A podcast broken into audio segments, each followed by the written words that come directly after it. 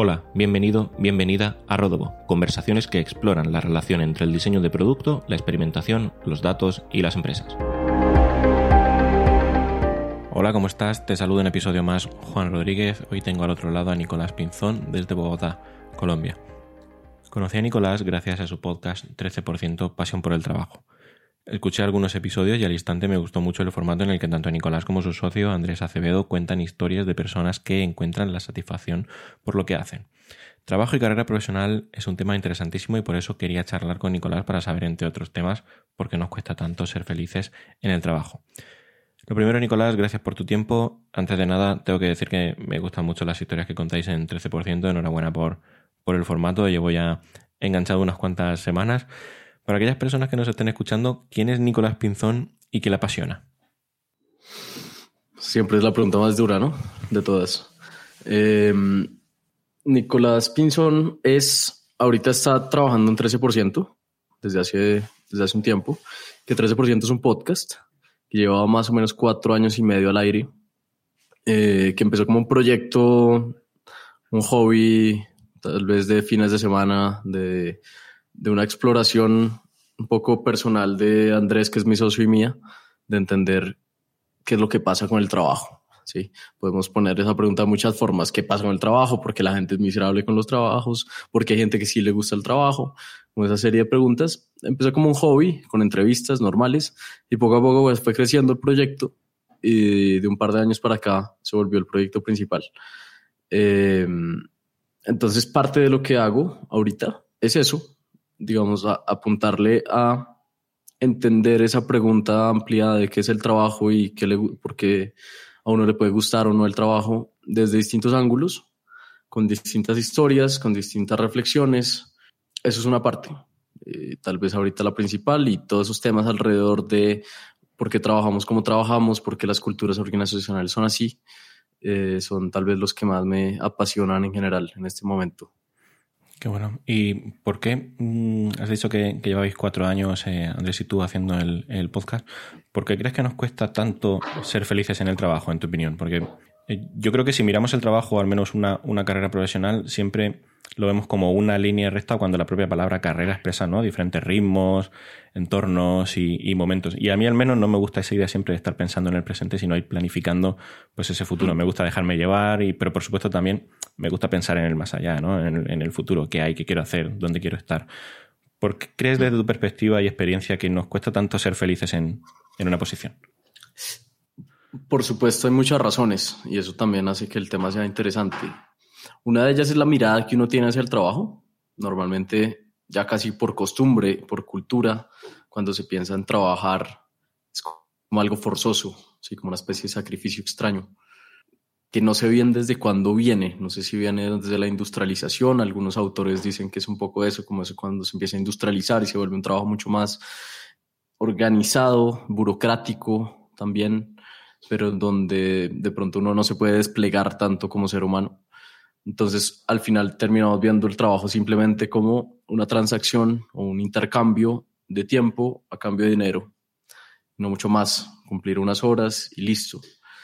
Y cuando se tiene esa mirada para el trabajo, que es una parte, yo creo que no la más importante de la vida, pero una representativa, em, donde uno invierte mucho tiempo, pues normalmente se deriva en que si uno no tiene una visión más amplia del trabajo, de lo que se hace, pues empieza, empieza a detestarlo en un punto u otro.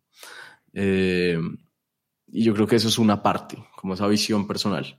Después hay otras más complejas, o, bueno, no más complejas, a las que tengo hoy menos respuestas, y es em, las organizaciones, cómo funcionan las organizaciones, las culturas burocráticas, las empresas, como se quiera llamar, em, donde tiene algunos incentivos donde tienen, digamos, flexibilidades en los horarios todavía muy rígidas a, veces, jefes o líderes con, esquemas eh, a veces groseros, a veces un poco a la antigua, ¿no? Un poco dictatoriales todavía, eh, culturas muy tóxicas entre compañeros. Eh, entonces ahí hay otra, otra, digamos, otro ángulo de por qué la gente no es feliz en el trabajo, diría yo serían esos dos, ¿no? Como el personal y el organizacional, que cuando confluyen cuando se sincronizan, pues dejan un resultado a veces perverso. Claro, yo me lo, me lo he planteado, yo al menos sé que no estoy siendo feliz del todo si me desvío ¿no? de, de, de, mi camino, ¿no? de lo que quiero conseguir como persona, mis valores, mis principios, si encaja con, con la empresa también y si ese trabajo en parte se acerca a ello, a lo que mm. yo quiero conseguir como, como persona. ¿Tú crees que hay problema en que entendamos, porque lo, lo estábamos comentando, en que entendamos el trabajo desde un pensamiento dicotómico? Me, me pagan más, perfecto, pues eh, acepto. O estoy cómodo en un trabajo, me pagan bien, pues eh, me quedo. ¿No? Yo mm. creo que para algunas personas sí que se resume en ese blanco y negro, todo nada, bueno o malo, que no existen los grises. Sí, yo estoy de acuerdo con eso. Creo que también en distintas etapas de la vida a uno le importan distintas cosas. Entonces, por ejemplo, hay una etapa donde importe tal vez el, el salario o el ingreso, porque uno está ahorrando para comprarse una casa o porque va a tener una familia o porque va a hacer una maestría o un máster. Eso puede ser, pero puede haber momentos que pueden ser sobre todo los primeros trabajos en donde importa más un buen equipo de trabajo, un buen eh, priorizar el aprendizaje, las probabilidades, opciones, oportunidades de crecimiento dentro de una empresa. Eh, entonces, creo que por ahí se vuelve dicotómico. Si es simplemente pagan mal o no pagan mal, estoy feliz o no estoy feliz. Eh, y uno no analiza como toda esa serie de variables distintas que pueden afectar en últimas el trabajo. Si uno no analiza eso eh, en las distintas etapas, se vuelve así, se vuelve dicotómico y, probablemente ahí también hay un problema de las expectativas, ¿no? A veces eh, uno tiene la idea de que con el siguiente trabajo entonces tiene que cumplir todas las variables, tiene que ser el mejor trabajo en, en, salario, el mejor trabajo en equipo, el mejor trabajo en aprendizaje, en flexibilidad horaria, en autonomía, en, todas estas cosas, en cultura organizacional. Y eso nunca va a pasar, nunca se van a cumplir todas de la misma manera exitosa. Entonces, por eso es, eh, es mejor, pienso yo, priorizar. Si uno quiere un mejor jefe en algún momento, priorizar eso, sabiendo que no va a tener otras cosas en algún momento, irlo cambiando así. Totalmente, ¿no? Y que luego siempre está esa, esa sensación personal que, que, que, al final está llena de grises, en el sentido de, yo sé que, pues, por ejemplo, con este jefe, con este líder me va a ir bien en el trabajo, con esta cultura, eh, voy a ser feliz. Que luego también está sí. ese, esa sensación interna que te dice, perfecto, yo sé que aquí voy a ser más feliz. Y eso es, yo lo veo desde una perspectiva muy gris. Al final no lo veo como un blanco-negro, lo veo como muy gris porque al final depende mucho de la de la, persona, de cómo seas y luego también al final de lo que quieras conseguir. Mm. Sí, y, y, también por eso es que no hay una fórmula única de éxito, digámosle, o de satisfacción en el trabajo, de felicidad en el trabajo. No hay una única fórmula, porque al final todos tenemos distintos incentivos, distintas motivaciones, distintos gustos. Entonces, si todos apuntamos a el mejor jefe, entonces si uno no tiene un buen jefe, en algún momento está fracasando, entre comillas, y eso no es así. Uno de pronto puede crearse su rol dentro de una empresa a pesar de que no tenga un buen jefe, y igual está aprendiendo una serie de cosas, y de pronto está teniendo un buen ingreso, y después eventualmente puede tener un buen jefe, o de pronto uno se vuelve el buen jefe después. Entonces, por eso es que no hay, me gusta como resaltar esa idea de no hay una, una receta exacta para la felicidad, satisfacción en el trabajo. Claro. Eh, lo comentábamos antes, junto con, con André, llevas cuatro años en, en 13%. Eh, ¿Qué podemos aprender de esas personas que forman parte de ese 13% que siente satisfacción por el trabajo? ¿Qué características o contextos, hablando antes de pensamiento dicotómico, tienen esas personas que están dentro de ese 13%? Hmm. Nosotros, eh, a modo anecdótico, cuando empezamos con 13%, teníamos una hipótesis Sí, a la pregunta que, les, que, que, que, te decía al principio, ¿qué hace que la gente sienta satisfacción en el trabajo? Nuestra hipótesis era que seguía su pasión, que tenía una pasión y la seguía o con coraje o seguía los sueños. Rápidamente nos dimos cuenta que eso no era todo, que ahí no estaba, ahí no estaba una respuesta muy clara, que eso más que una causa era una consecuencia. Entonces un primer factor que vimos en los entrevistados justamente eso, que no era propiamente gente que hubiera seguido su pasión y seguido sus sueños de una forma menos obstinada o fija. Por el contrario, y eso nos hemos dado cuenta, son personas que han explorado distintas versiones de ellas mismas, de distintas formas. Entonces, por ejemplo, pasa que, por ejemplo, yo soy abogado y yo trabajé como abogado tres años. Ahí, me, ahí estaba explorando una versión mía, no estaba predestinándome a ser abogado por el resto de mi vida. Entonces, pues, estaba explorando algo que me pudiera gustar o no gustar, para lo que pudiera ser bueno o no, para lo que el mercado pudiera premiarme o no. Y me di cuenta que creo que era medianamente bueno, pero no me gustaba. Algo similar ha pasado con muchos entrevistados no se, no se atan a una carrera profesional que estudiaron o a un primer trabajo que tuvieron, no se atan a un título, sino que saben, por supuesto, una forma estratégica ir cambiando, ir explorando versiones. Y lo bueno de la exploración es que uno va descartando y en el descarte hay avance. Cuando uno sigue avanzando, y sigue descartando, pues se va enfocando mucho más claramente. Y cuando finalmente se enfoca, que uno del todo, yo creo que uno no se enfoca nunca del todo, uno no se ubica nunca del todo, pero cuando más o menos se enfoca, pues ahí empieza a entender el trabajo como algo mucho más que una transacción de tiempo a cambio de dinero. Y eso lo hemos visto en la gran parte de, las personas que hemos entrevistado. Sí, a mí me gustó mucho el episodio con, con Laura Restrepo sobre también pues las actividades, cómo esas actividades extra eh, curriculares le permiten a una persona como ser más productiva, ¿no? En, tanto en su vida profesional como, como en la personal, conocerse, tener aficiones. Yo en mi caso em, he sido más feliz en un, en un, trabajo cuanto más humano ha sido y mayor ha sido mi capacidad de renunciar a cosas. y no, me refiero, a, por ejemplo, a, renunciar a derechos laborales o a un salario mayor, sino a ser consciente del tiempo que tengo o que tenemos en el trabajo, que el tiempo es limitado y que no puedo enterrarme todo. Al final, balancear y saber dónde poner intensidad, que suena fácil, pero luego es muy complicado.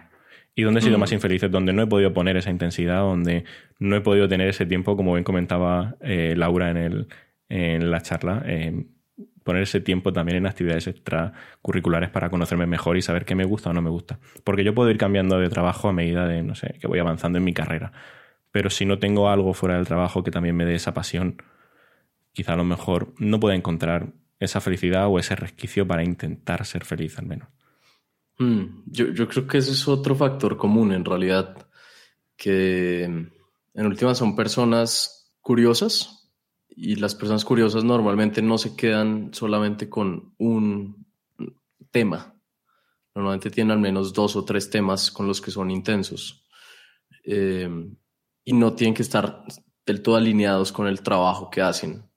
Entonces, digamos, hay algún ejemplo de un consultor de estrategia empresarial, pero que es eh, coleccionista de arte.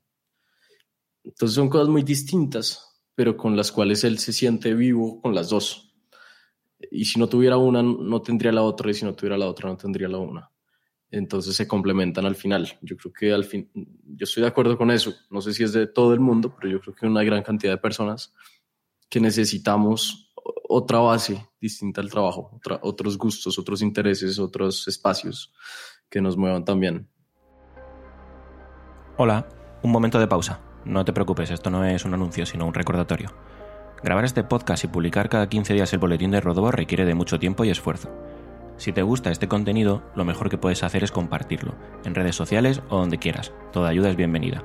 Y si por el contrario quieres aportar una donación, tengo habilitada una página para que puedas invitarme a un café es en coffee.com barra Rodobo. Te dejo el enlace en la descripción del episodio. Y ahora sigamos con la conversación, que estaba muy interesante. Hablamos de, propósito, de hecho, Víctor Frankl decía que el trabajo es una de las vías para darle em, verdadero sentido a la vida, si recuerdo bien la, frase. Muchas empresas se olvidan de ese propósito y por ende de, las personas que no saben para qué están haciendo las cosas. Em, ¿Tú crees que, por ejemplo, mm, tener un propósito claro puede ayudar, porque yo, por ejemplo, tengo, tengo familiares que son médicos y em, enfermeros, enfermeras que en época de pandemia simplemente pues, hacían el trabajo sin pensar más. Eh, ¿Por qué? Porque tenían que hacerlo. Su propósito era ayudar en ese contexto como pudiesen y sacrificarse. Y yo creo que todo todo el mundo en ese sentido sí que sueña con, con que su trabajo pues tenga un impacto positivo en la sociedad. A mí, por ejemplo, cuando hablábamos antes de Em, diseño organizacional, a mí me encanta el diseño organizacional y creo que puede cambiar compañías o también el diseño de servicios también creo que puede cambiar la forma en la que, en la que consumimos, o por ejemplo diseño también de, de espacios, ciudades y demás.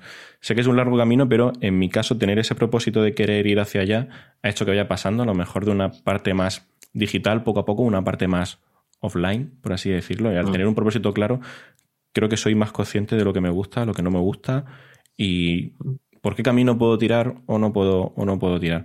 No sé si en, en el caso de, los entrevistados ayudaba a tener ese, ese propósito claro.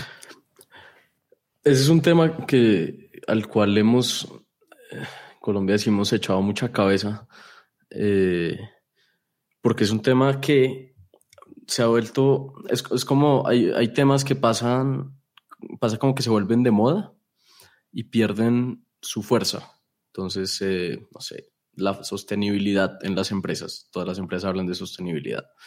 Eh, el emprendimiento, ya todo el mundo es emprendedor.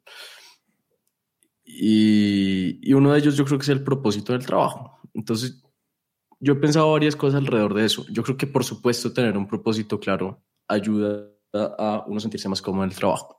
Pero también creo que no es muchas veces creo que no es necesariamente lo más importante. Tal vez es algo que genera muchas expectativas muy altas. Eh, y entonces piensa como que toca tener un gran propósito en la cabeza y no sé qué, y como acordarse de eso todos los días. Y yo no sé si eso en realidad pasa. Yo creo que le pasa a un grupo selecto de personas, de pronto a Tijuana, lo cual sería muy chévere. A mí no, por ejemplo. Yo nunca me acuerdo, yo no sé si tengo un propósito muy claro, mm probablemente lo puedo narrar, sí, puedo encontrar una narrativa para ese propósito, pero no lo tengo muy claro y no me acuerdo de ese propósito eh, constantemente. Entonces yo creo que si hay como que darle un poco de matiz de hay que tener un propósito. Yo en realidad creo que no hay que tener un propósito. Si uno, si uno se, se lo va creando y lo va construyendo poco a poco, me parece bueno, pero no del todo necesario. Sí me parecen necesarias algunas otras cosas que puede estar muy alineado con el propósito, pero de pronto es algo más como de actitud. Entonces, hay, anécdotas que a mí me gustan. Eh, por ejemplo, hay una de que había una construcción. De pronto la has leído. Hay una construcción y entonces hay tres personas. Entonces a uno le preguntan qué está haciendo y él está diciendo, pues yo estoy aquí picando piedra. A la segunda le preguntan qué está haciendo y dice, estoy poniendo una piedra encima de otra piedra. Y a la tercera le preguntan qué está haciendo y dice, estoy construyendo una catedral. Entonces, como esta visión que uno puede tener. Hay otra, otro caso que también lo contó hace poquito Andrés en una charla que dimos y me gustó, y es que estaban preparando todo para el lanzamiento a la Luna en Estados Unidos. Y entonces el, el presidente Kennedy fue a visitar a toda la gente, a hablar con todos, y había uno por allá barriendo, limpiando. Y le pregunta a Kennedy, ¿usted qué está haciendo? Él pudo haber respondido, estoy barriendo y ya pero lo que respondió es, estoy acomodando todo para que salga lo mejor posible el lanzamiento a la luna. Sí, entonces como esa forma de que uno puede como imaginarse cosas con su trabajo, que no necesariamente es un gran propósito de cambiar algo, de transformar algo, pero de cambiar cositas. Y otra cosa que creo que pues, me parece importante en el trabajo, más, más que el propósito, es eventualmente es, es como crónicamente emocionarse por las cosas sí, que es algo más egoísta, es algo más de unos, como, pero al final yo creo que somos seres irracionales, más que racionales, que, que nos importa la emoción, ¿sí? La emoción pues es el movimiento a las cosas. Entonces, si uno no se está emocionando por las cosas, por más de que tenga un gran propósito, de poco sirve, me parece poco sostenible. Yo a veces cuento la anécdota que a mí en, hace unos años me interesaban mucho los temas de educación, en de política pública en educación. Entonces yo pude, yo vi ahí un gran propósito, la transformación de la educación pública para educar, bla, bla, bla. Pude haber enfocado ahí, pero las cositas que hice por, por ese, digamos, en, ese, en esos ambientes no me gustaron, no me emocionaban. Por más de que me importe y por más de que veía un propósito, pues no me emocionaban. ¿Sí? Lo primero yo sí siento que es una genuina emoción y después ahí se empieza a construir ya los resultados que eventualmente se puede construir en un propósito. Pero eso diría yo, eh, chévere un propósito, pero bajarle un poquito las expectativas. Tal vez no es lo más, lo inicial con lo que uno debería empezar. Totalmente con, más em, sentirte entusiasmado por el día a día, más que un, lo que puedo llegar a conseguir. Porque lo que puedes llegar a conseguir está como en una visión más lejana, ¿no? De... Y sí, igual sabiendo que el día a día también tiene muchos vaivenes y también tiene muchas dificultades y uno no va a estar emocionado todos los días. Eh, por eso digo como emoción crónica, como que a veces tiene sus picos, pero no, que esté ahí, y a veces se eleva, a veces se baja, pero que esté ahí, porque hay días malos, hay semanas difíciles, a veces hay que trabajar mucho más, pero que igualmente venga la emoción, ¿no? Como con las relaciones, como con el amor, digo yo. Uno puede estar enamorado, pero no siempre está con picos de amor, pero siempre está enamorado. Ojalá pase lo mismo con el trabajo. Seguro que has escuchado esa frase de el trabajo nos hace más libres y yo creo que hoy en día no nos va tan mal en ese sentido porque, por un lado, si nos comparamos con, sociedades antiguas, antes estábamos hablando del concepto de, de dónde empezó ese concepto de, de, trabajo, las comodidades que nos han aportado las innovaciones tecnológicas en este sentido pues son, son mucho mayores y, por otro, supuestamente no trabajamos tanto como grupos antiguos, ¿no? De cazadores o recolectores que sí que tienen que emplear pues todo el día porque eh, es básicamente para asegurar su, su supervivencia. ¿Crees que esa frase ya es como eh, errónea? El trabajo nos hace más libres, ¿no? O, o, a lo mejor el truco está en una correcta adecuación entre medios y fines, como lo comentábamos antes, ¿no? Porque se nos ha hecho creer que nuestras necesidades son como infinitas y que por lo tanto pues necesitamos más medios para satisfacerlas. Mm. Entonces, quizá a lo mejor el trabajo nos hace más libres. Puede ser que ahora mismo haya que ¿no? reestructurarlo, no sé, esa frase. Yo, yo, yo creo mucho que el ser humano vive de ficciones y de quimeras. Entonces, me parece lindo el ideal de pensar que el trabajo nos hace libres. Creo que deberíamos tenerlo en la cabeza. Por supuesto, uno empieza a ver cómo, cómo se trabaja, la forma en la que todavía muchas empresas trabajan. Entonces ahí se pone en cuestión si en verdad nos hace libres. Pero nuevamente, volviendo al, al principio de la conversación, siento que cuando uno piensa el trabajo así, la mirada cambia. La mirada cambia, porque uno está no solamente cumpliendo una serie de funciones, cumpliendo un cargo, sino que uno se está haciendo a cargo de, de lo que hace y está desplegando una energía para lograr algo, para que se materialice algo en el mundo, para tener la esencia, la esencia del ser humano, dicen algunos filósofos, es, es manifestarse creativamente. Que manifestarse creativamente no es otra cosa que resolver un problema. Está algo en una situación A, hay un problema y uno la lleva a una situación B. Eso es manifestarse creativamente. Y el trabajo es una vía para lograr eso. Entonces, cuando uno logra como desplegar esa creatividad, sí creo que hay libertad. Sí creo que es la manifestación más esencial. Y ver el trabajo así, sé que esto es muy idealista, eh, pero ver el trabajo así es chévere. Y poco a poco irlo construyendo, ir haciendo ajustes para ojalá lograr sentir eso eventualmente. Sí, quizá, antiguamente también, em, por otra parte, el trabajo definía ¿no? simbólicamente el papel que cada uno ocupaba en, la sociedad. Yo ahora mismo creo que no, al menos desde mi perspectiva, mm, puede ser que sí, pero creo que cada vez menos el trabajo em, escenifica ¿no? ese papel que simbólicamente ocupamos ¿no? en una escala en la sociedad. Sí, no, no sé si te refieres bien a eso, pero sí siento que ahorita estamos entrando en una era del de la economía de la creatividad o del conocimiento, que está pasando, dejando de ser tan industrial, tan mecánica, y es, más, entonces una persona con un computador, con un, ¿cómo se llama? Ustedes le dicen ordenador, en, en cualquier lado del mundo, con acceso a Internet, pues puede construir algo, puede crear algo. Y, y eso es fascinante, eso abre muchas oportunidades y no hay que tener, ya no hay que ser el rey Enrique VIII con sus siervos para tener estatus. Ya no hay que tener mucho territorio, ya no hay que tener, ahorita es el mundo de las ideas, ya no importa el número de barcos, ya no importa el número de terreno, la cantidad de vacas que uno tiene o de las industrias que uno tiene, ya son las ideas puestas en un ordenador y subidas a internet. Y eso pues es algo maravilloso. Sí, incluso tener el mundo como oficina. También podría el ser. Mundo como oficina en, ese, en ese caso. Em, hablábamos antes de, explorar y, ser curioso pues, para conseguir esa felicidad en el trabajo. A mí me gustó mucho el, episodio con Juliana Restrepo, eh, si no recuerdo mal, porque al final somos seres complejos y estamos hablando que explorar es, es lo cotidiano. Tú dirías que explorar y la curiosidad tiene un papel muy importante en, esa felicidad. Mm. Yo digo que 100%, la verdad. Pero ahí tratamos de hacer una diferencia entre exploración y curiosidad, que, se piensa como algo muy similar. Como yo lo veo, es uno tiene como ser humano procesos de exploración y explotación. Entonces uno explora como versiones de uno mismo, nuevamente como esa idea de versiones de uno mismo, eh, se va enfocando y explota ese enfoque. Yo creo que eso pasa con las empresas y pasa con las personas en sus carreras profesionales. Entienden para qué sirven, para qué son buenas, cuáles son sus talentos, qué le pueden aportar al mundo, se enfocan en eso y lo explotan. Suena muy fácil, obviamente es un proceso muy complejo, tal vez eterno, pero creo que es una parte como de exploración.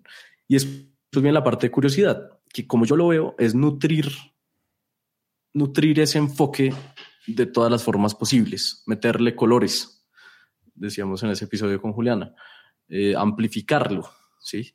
No simplemente, listo, soy muy bueno para eh, las finanzas en Excel, para presentarlo en las juntas directivas de las empresas. Eso al final es muy pandito. Cuando uno le mete curiosidad a eso y empieza a entender más el mercado, cómo funciona, qué oportunidades uno puede tener, qué análisis uno puede desarrollar, ahí es que empieza a tener un rol la creatividad. Ahí es que la resolución de problemas y eso se logra con un foco que se llega por medio de la exploración, pero acompañado de saciar curiosidades, de ampliarlo con distintas cosas. Podríamos decir que curiosidades son la parte externa a, a, lo que exploración sería, pues, por ejemplo, un, un título, no sé, te estás, te estás, estás trabajando en, en redes sociales, exploración sería enfocarte en esas redes sociales o en ese trabajo. Y la curiosidad pues sería nutrirlo de diferentes perspectivas dentro de, no sé, la publicidad online o digital. algo así, algo así. Mm. Sí. Hay un, hay un entrevistado nuestro, se llama Eduardo Salazar, eh, que habla de las intensidades. Ser intenso con, con tres o cuatro cosas, muy intenso, y desarrollarlo, desarrollarlo.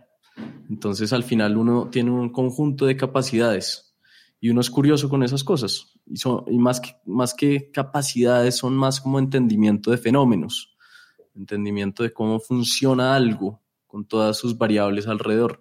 Y al final, cuando uno es intenso con eso, eh, empieza, empieza como nuevamente como a amplificar y si eventualmente se unen esas intensidades, se generan bombas muy interesantes.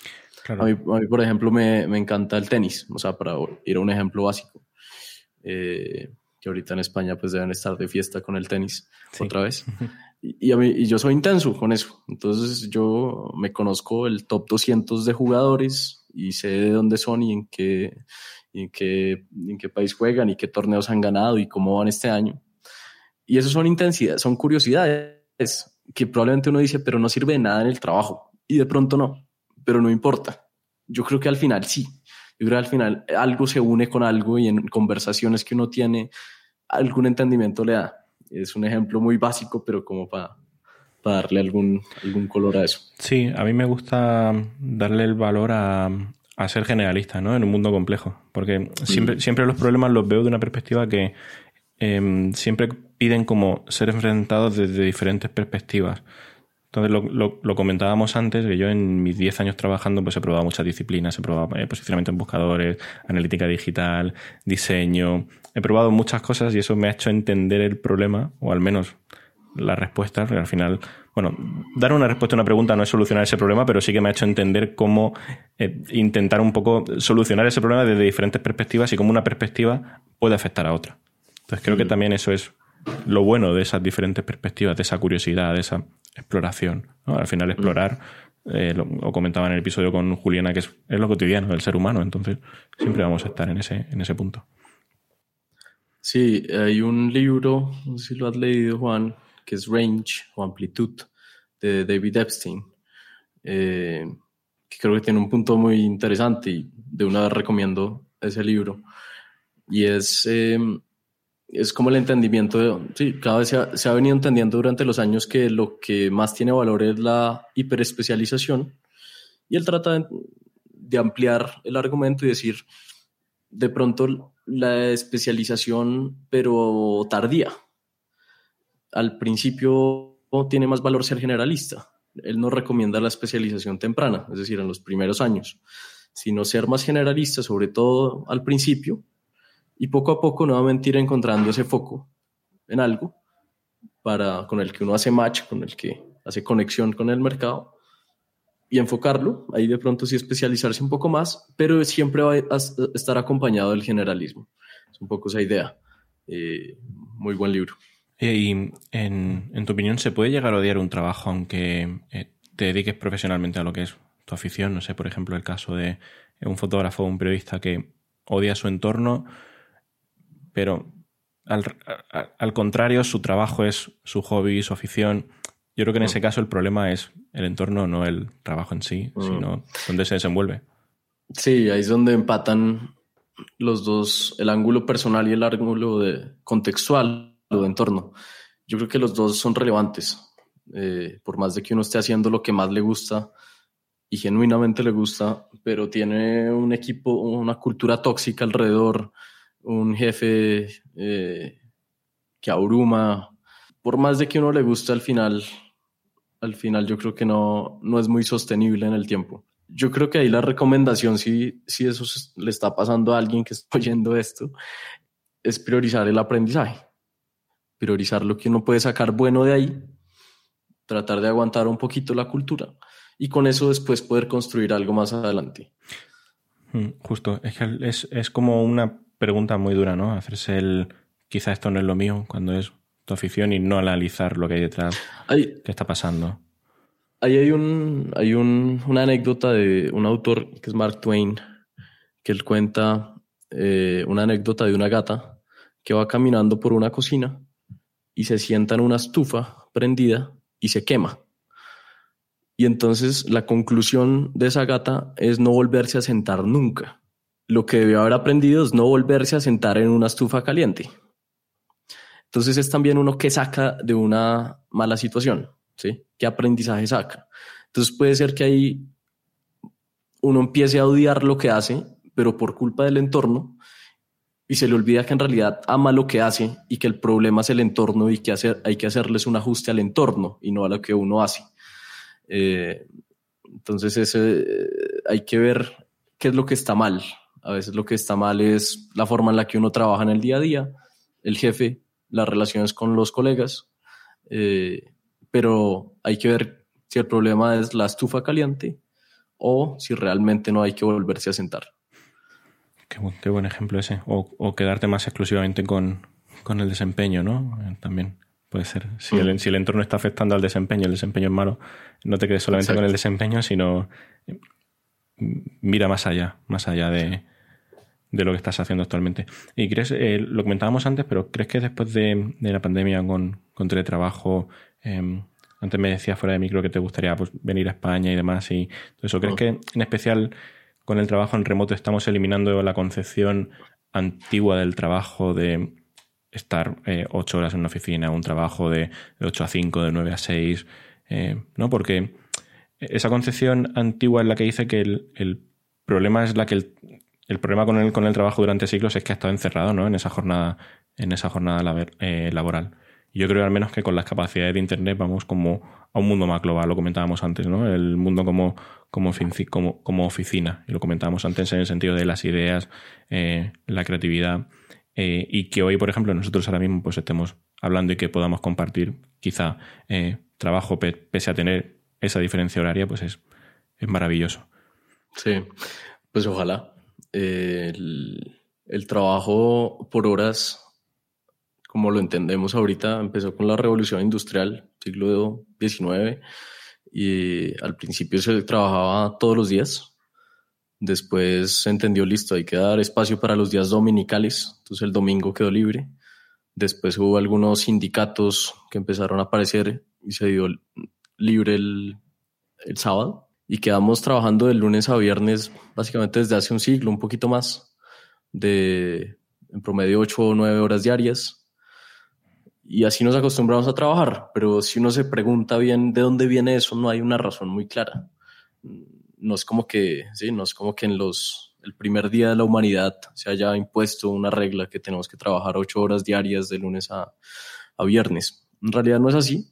Y creo que esto ya es un punto en común, pero no sobra decirlo. La pandemia, si algo bueno dejó, fue replantear un poco esos esquemas. Eh, entonces uno puede, uno se ha, se ha, dado cuenta que ya no hay que ir a la oficina todos los días, que no hay que trabajar en el mismo espacio todos en conjunto y que por lo tanto tampoco hay que cumplir unos horarios tan estrictos. A mí me pasa, en Colombia, no sé si saben, en España es uno de los países que más feriados tiene, que más, sí, sí. feriados, puentes, como se llame. Entonces hay muchas semanas de cuatro días laborales y las cosas se logran. al final se logran. De pronto hay que trabajar un, una hora más en ese día, pero se logran. Entonces también yo me pongo a pensar si se necesitan cinco días a la semana. Eh, de pronto, en mi caso yo trabajo a veces los sábados un rato, los domingos un rato y de pronto el martes no trabajo. Tengo esa libertad, por supuesto, por, por el esquema en el que yo trabajo. Pero, pero todas las cosas empiezan a ser posibles y ahí la discusión debe ser más es cómo se siente mejor la persona trabajando porque al final no se trata de cumplir horarios, sino de trabajar lo mejor posible. Entonces hay personas que trabajan muy bien por la mañana, de 9 de la mañana a 12 del mediodía. Entonces, ¿por qué no tener una política en las oficinas de, de prohibir las reuniones a esas horas? Que mejor a esas horas se trabaje con la mayor claridad mental y tener las reuniones por las tardes se pueden empezar a buscar esquemas y yo creo que las, las empresas tienen que estar abiertas a eso porque la gente que tiene más talento está buscando al final un poco eso. Eh, se, está, se está viendo que se quiere flexibilidad horaria y flexibilidad horaria no es simplemente quedarse en la casa un día más, es tener tiempo para hacer lo mejor posible en el tiempo que uno se sienta más cómodo, en el espacio que uno se sienta más cómodo y después tener tiempo también para otras cosas que para uno son relevantes, viajar, hacer deporte, tocar un instrumento, estar con amigos, estar con familia. Entonces creo que se están empezando a dar todas estas discusiones cada vez más, lo cual me alegra mucho, pero que igual hay retos enormes, porque hay empresas muy grandes donde entiendo hacer esos cambios son difíciles. Eh, pero mientras más se hable de esto, mejor. y por eso, por eso me alargo en la respuesta también, pues mejor porque se, se, tiene que hablar de esto. Totalmente. Yo pensaba también en, eh, lo reflexionaba hace, hace un tiempo para una edición quizá a lo mejor de, de mi boletín, digo, estimar en base a horas quizá no es lo adecuado, podríamos estimar en base a hitos, en cuándo tienes que entregar algo o cuánta cantidad de energía le tienes que dedicar a, a una tarea, a un proyecto. Hay tareas que la cantidad de energía es mucho menor, aunque se alarguen en tiempo, pero la cantidad de energía y dedicación que le pones a nivel de intensidad, lo hablamos antes con, con la intensidad, es mucho menor. Luego hay otras tareas que quizá tienes que dedicarle mucha energía, mucha intensidad en un periodo corto de tiempo. ¿Cuál vale más? Eh, ¿La que le dedicas mucha energía en un periodo corto de tiempo o la que dedicas mucho tiempo con una energía mucho menor? Hmm. Si lo piensas tal y como estamos ahora, quizá por tiempo valga más la que dedicas menos, menos energía y más tiempo. Pero para mí es al revés. Para mí también, sin duda. Y yo creo que eh, esto lo decía también nuevamente Eduardo Salazar. Nosotros somos más leones que vacas nosotros tenemos un estómago, un estómago que intensamente comemos y después descansamos. También intensamente descansamos. No somos vacas que tenemos cuatro estómagos y podemos ir procesando todo el tiempo. Y parece que las empresas funcionan así con los horarios, como si fuera, como si siempre estuviéramos rindiendo de la misma forma. Cierto es que nadie rinde de la misma forma todo el tiempo. Nosotros tenemos picos donde queremos desplegar energía, donde queremos ser creativos entendiendo nuevamente creativo como solución de problemas y llenar ese estómago de león para después descansar. Eh, yo creo que eso es algo que se tiene que ir entendiendo. Yo creo que los mejores talentos en todas las distintas empresas tienen que estar entendiendo que eso pasa y así ir ajustando esquemas. No sé cómo, que esa es la gran duda, cómo se hace eso, cómo se trabaja más por energía que por tiempo, pero sí. son realidades que toca ir cuadrando. Sí, lo importante en este punto es planteárselo, ya encontraremos la forma seguro de, de poder hacerlo. Oye, sí. y en base a, a, a, tu experiencia con, con 13%, se puede ser feliz en un trabajo que no plantea retos, ¿no? Porque hay tipos de personas que permanecen muchos años en un mismo puesto laboral, que están cómodas mm. en esa monotonía, o que quizá a lo mejor puedan tener miedo a ver lo que hay fuera de su puesto de trabajo y se sienten cómodos en esa seguridad o en esa, en esa burbuja. Mm. Hay algo que hemos encontrado también y es que la, yo estoy, yo creo que uno de los principales factores de satisfacción en el trabajo es progresar, sentir progreso en una labor a la cual uno le encuentra sentido. Sí, esa sensación de estar progresando. Entonces, ¿qué pasa? Siento que esos, esos trabajos que se vuelven ya muy mecánicos, que la gente está, no, no tiene mayores retos, puede estar cómoda, puede estar recibiendo un ingreso, puede estar teniendo tiempo para otras cosas, pero yo sí creo que se pierde en una parte de la vida interesante, que ensancha mucho más la vida, que es progresar en algo eh, a lo que uno le ve sentido. Progresar en lo que sea. Eso no tiene que ser, pues, crear una startup, esto no tiene que ser eh, crear una empresa enorme, ni un reto abismal, pero progresar en algo, sentir que uno está avanzando. Hay un libro, no me acuerdo el autor, es un apellido bien difícil de mencionar, pero el libro se llama Flow, que pone como esa atención. Uno debe tener, eh, estar en un punto, en el, el flow de uno, es en el que uno no esté ni tan aburrido ni tan abrumado, ¿sí?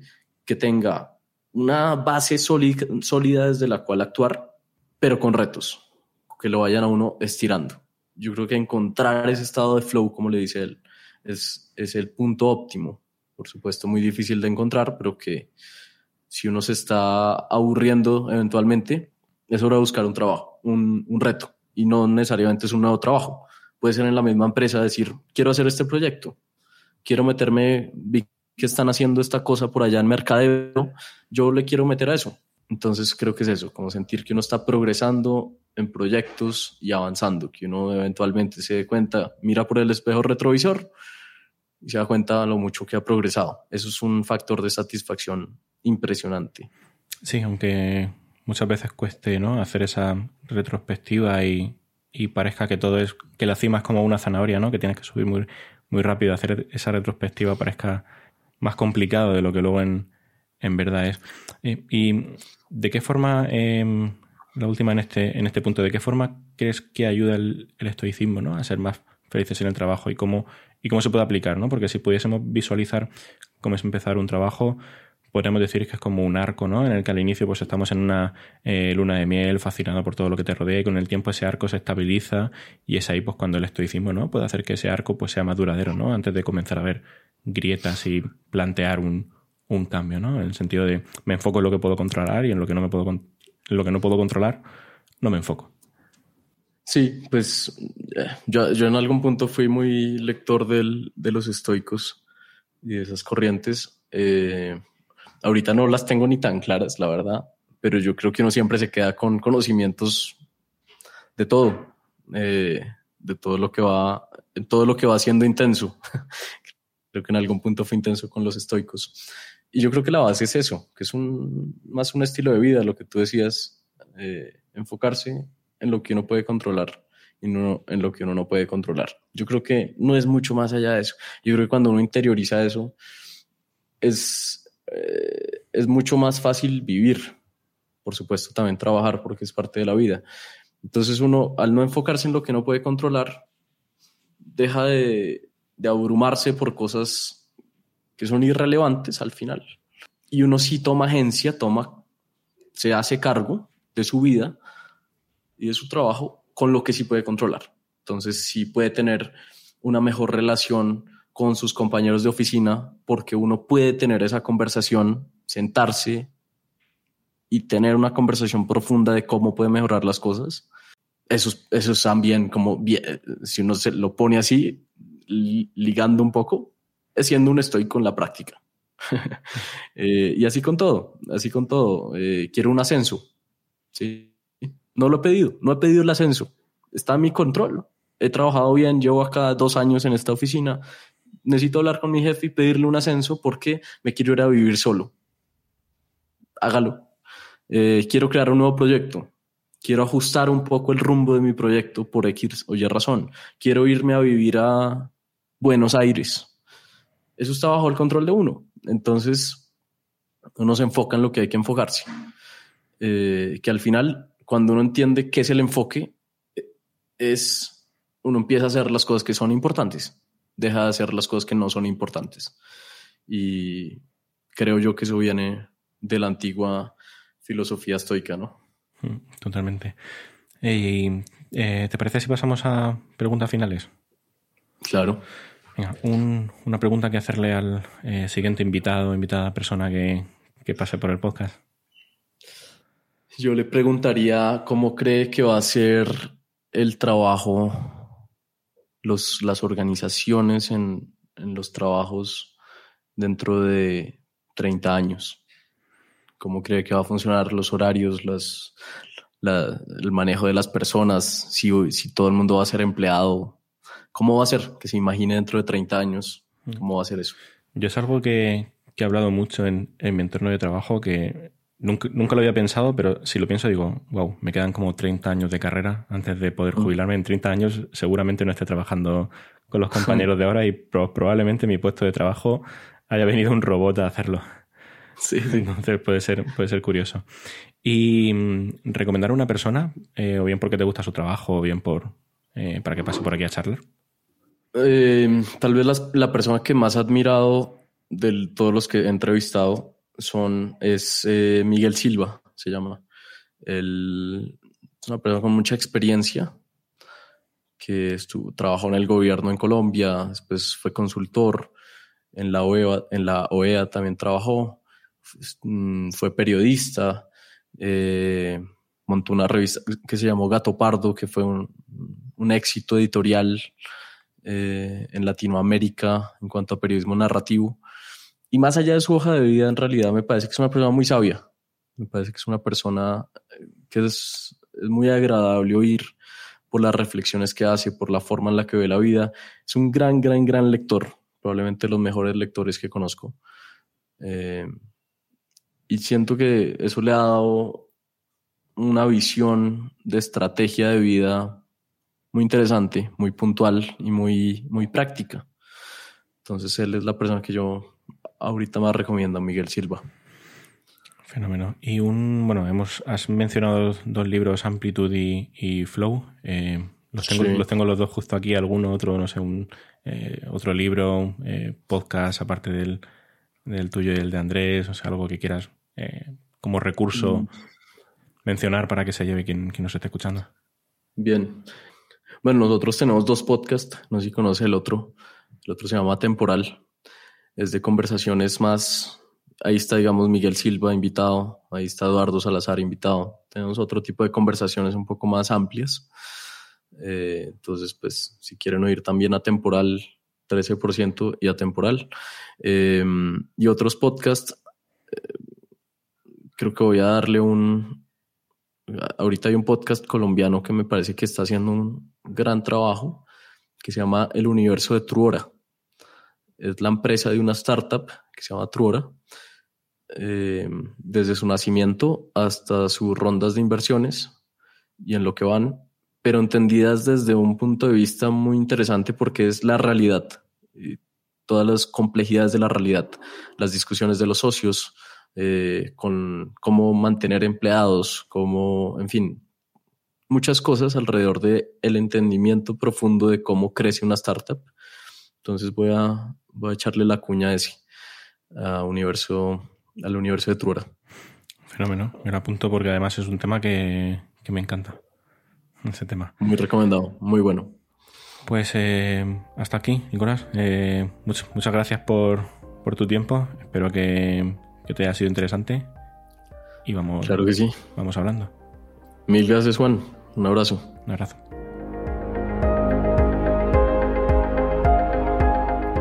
Pues hasta aquí este episodio de Rodo. Espero que esta conversación sobre trabajo y carrera profesional con Nicolás te haya sido de interés. Dejo las referencias que hemos comentado, los libros, otro podcast titulado Temporal y los enlaces de 13% en la descripción del episodio. Gracias una vez más por haber estado al otro lado. Recuerda que en rodobo.es tienes más conversaciones y un boletín quincenal. Nada más, nos escuchamos en el siguiente episodio. Gracias y hasta la próxima.